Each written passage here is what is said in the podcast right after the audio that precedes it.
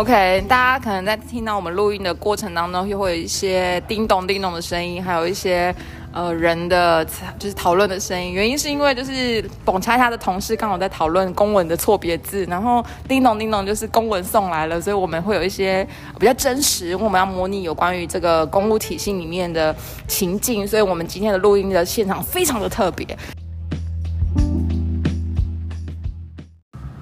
好嘟嘟嘟，欢迎来到木土都的接客厅。我们今天要跟大家分享的是公务官场上的观察。那我今天要邀请的是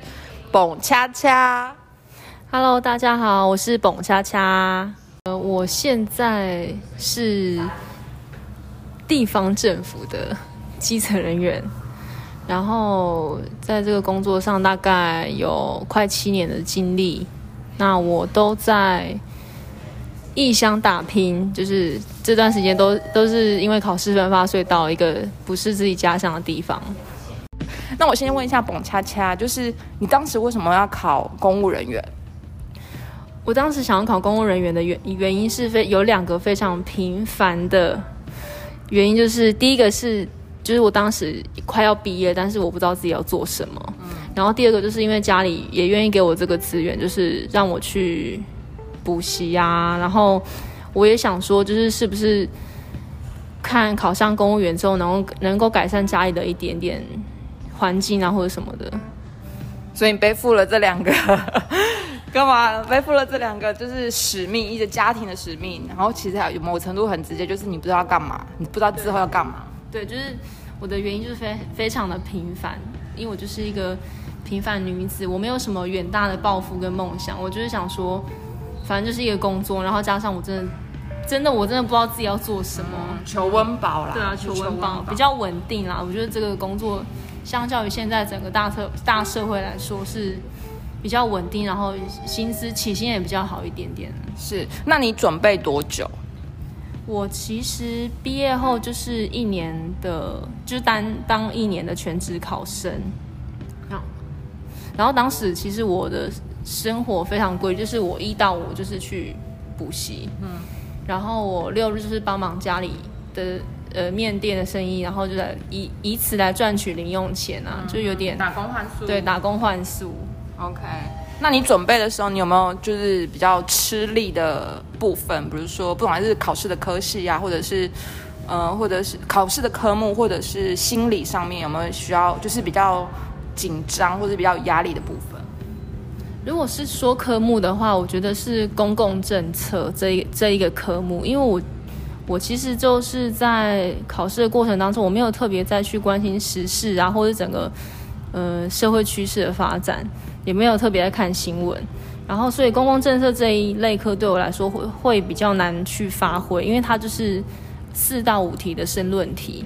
然后它会要你就公共政策的一些专有名词去跟整个现行政策来去做连接。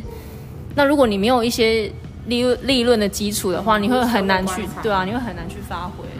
所以他是把你的社会观察、平常对于时事的了解，然后用比较艰涩的那种公文字眼去对表表现出来。对，哦，那心理呢？你的心理的压力有没有？心理的压力就是因为毕业了，你的同学或者你朋友都开始嗯，工有工作了，然后你只要打开社群媒体，就会发现，哎，好像没有人像你这样子闲闲没事做，待在家里怎么，诶 也不是闲闲没事做啊，就是好像还没有一个什么很明确的目标或什么的。因为我当时没有跟太多人说我在准备考试，OK，然后，所以那时候我比较困难，是我把社群媒体有点稍微的戒断，就是我不太会花很多时间再去看社群媒体，因为我会觉得说，诶，我的朋友都有工作，然后我现在在干嘛，就是会让我自己有一种无形当中造成一点压力，这样子。你有消遣吗？消遣，我那时候运动算吗？算啊，哦，我那个时候飞。对，因为 脑内啡还是什么？对，然后我那时候、就是、竟我们有杜蕾斯的那个专题，所以我们了解就是运动有增加呃放松的情况。有，我觉得有运动真的有差。就是我准备考试的时候，我晚上都会固定去骑脚踏车，我会去绕绕家里附近一圈或什么，或者是去大学的那个，因为那是我家里附近的大学的学区还蛮大的，对啊，所以我都会骑脚踏车。我觉得这真的对提升专注力或什么都有帮助。你不是说你还会逛文具店？哦，对，就是我在补习的时候，因为那附近有一个光南，OK，然后因为光南就是有卖很多有的没的东西，只要我上课上到一半，我就或者是吃中吃完中餐，我就会绕过去，然后去逛光南，可能就是直接从五楼开始往下走，然后就一一去逛，然后就看哎今天有什么新东西啊什么之类的。把它当西门町逛就对了。对，就是因为因为那附近就真的没有什么东，没有什么地方可以可以逛，可是你又不想一直待在补习班里面，转移一下注意力，让自己轻松一点。那你考上之后，你就很直接啦。那你的那个就是对于职场上的观察，跟你想象当时考之前有没有什么样的落差？我觉得，诶，相较于我考上之前，我我那时候所认知到的。公务人员就是比较保守，然后一板一眼。嗯，然后实际上我遇到的也都是这样子的情况，就是比如说像送补助案件，你只要缺少一个东西，他们就给你推荐。对。但是你你实际上到这个位置之后，你就会发现说，哎，原来真的是必须要有这些东西，他才能去做下一步。是。对，所以我会想，我会觉得说。在这个社会上，可能，哎，不好意思，我同事讲话有点大声。同事比较热情，而且同事会穿高跟鞋，咔咔咔咔咔，没有关系，没有关系，反正就是临场感，我们一种真实的感觉。对对，职场体验呢，就是我会觉得说，在社会上就是各有各的事，也各有各的非，然后有时候你就切换不同角度，的时候你会比较能够同理什么的。那除了这样的观察，就听起来就是你好像在这边，任何人在那位置上，你就是有点不得不就变成那个样子了，比较拘谨，或是比较呃弹性相对的少一点的感觉。像我现在我自己都觉得我有点僵，就是脑袋好像转不太过来。会，好像会。对，因为以前我在公部门当呃约聘人员的时候，然后有时候去学校，回学校，然后跟朋友聚餐或同学，他们就说。天呐，你讲话木土度，你讲话很就是很很有讲比较直，就是官腔，对，然后很拘谨，然后你用字遣词都特别的讲究，比较不自然，不是那种生活用语。就是有时候想，好好比说要给朋友朋友说生日祝福好了，我会打的像公文一样，我想天哪，我到底哎，这也是一种很特别的呈现方式，就是我没办法讲白，就是我没办法说人话。OK OK，对。好啦，这也是一个取舍啦。那那呃，最后我们很快到了最后的这个蹦恰恰，我想问一下，因为如果有一些人呢，他们对于这种就是公务体系的职场，其实也会有一些向往，你会给他们什么样的建议呢？我想分两个层面的建议，一个是正在准备中，还有还没考上的这部分，就是。呃，当然我不会给你们一些什么九十天或是六十天冲刺，因为我觉得这这个过程必须是有一定程度的那个努力的累积才可以的。所以，呃，我的建议会比较偏心灵层面的。我觉得就是准备考试这段期间呢，哎，不好意思，我同事讲话又非常大声了，因为用那个核销弄推车来送核销的单据。好啦，就是我觉得不论是全职或是兼职的考生。其实这段时间在你的身心灵上面都一定会有相当程度的耗损，但是就是像比如说你不被看好，就是可能有人会唱衰你啊，或者是给你一些无形中的压力。但我觉得，嗯，当你回头看的时候，那一定会是你人生中最为自己努力的一段时间。因为像我现在很长职业倦怠，大概就是一两个月会一次职业倦怠的时间，然后我就回去翻我。当时准备考试的那个小本本，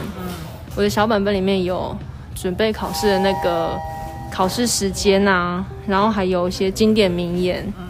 或者是视讯课程表。因为我那时候上视讯课程的时候，上完的时候我就会一杠一杠的把它划掉，就会有很有成就感。对对对。还有会写一些，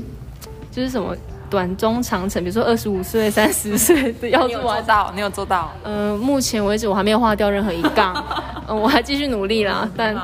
但就是，我觉得这过程就是在凸显出在这个世界上，只有你自己知道当时的你，你是多为自己在，哎，多为自己而活那个时间。所以，我觉得你们现在遇到的辛苦，大家一定要相信，就是在未来的某一天，一定会转换成你想要的成果。嗯嗯，就是心想事会成，可是一定要努力啦。嗯，很棒。那另外一个就是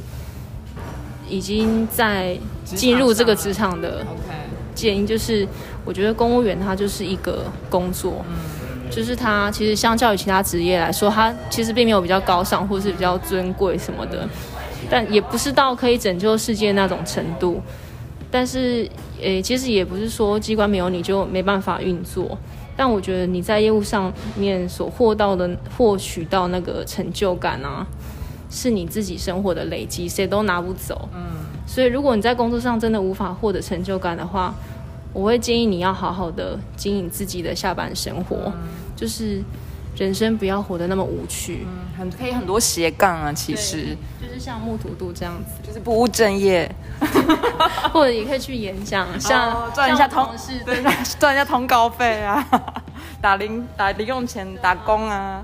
其实我觉得蛮好的，因为我我觉得我认识蹦恰恰到现在，就是他其实一直有尝试在工作上有一些不一样。即便这工作，其实我们都可以想象，公共体系的工作是有一点一成不变，然后其实能够冲撞或者是提出来的刺激或者是一些想法，其实相对是有限的。可是我觉得，呃，年轻的公务人员有一个很有。不错，很有趣的一个憧憬，也不要说憧憬，也不是使命，没有那么伟大，但是就是想要试试看不同的东西，所以我觉得这是，嗯，我觉得可以秉持这种某种程度的维温的热度，然后继续在职场上有一些不同的想法，然后如果你也有一些不同的。观察或者你有什么斜杠，你也可以来私讯木土度，然后可以来我们的 podcast，就是分享你的斜杠。我觉得那会是很有趣的冲击跟创意的挑战。OK，那蹦恰恰，你还有没有什么样的想法，想要跟我们的普罗跟洛伊分享呢？呃，不要放弃思考啊，可以，这是我们这次字卡的 hashtag，不要放弃思考。好哦，那我们木土度的接客厅。那就今天先这样子，下次见，拜喽，拜拜。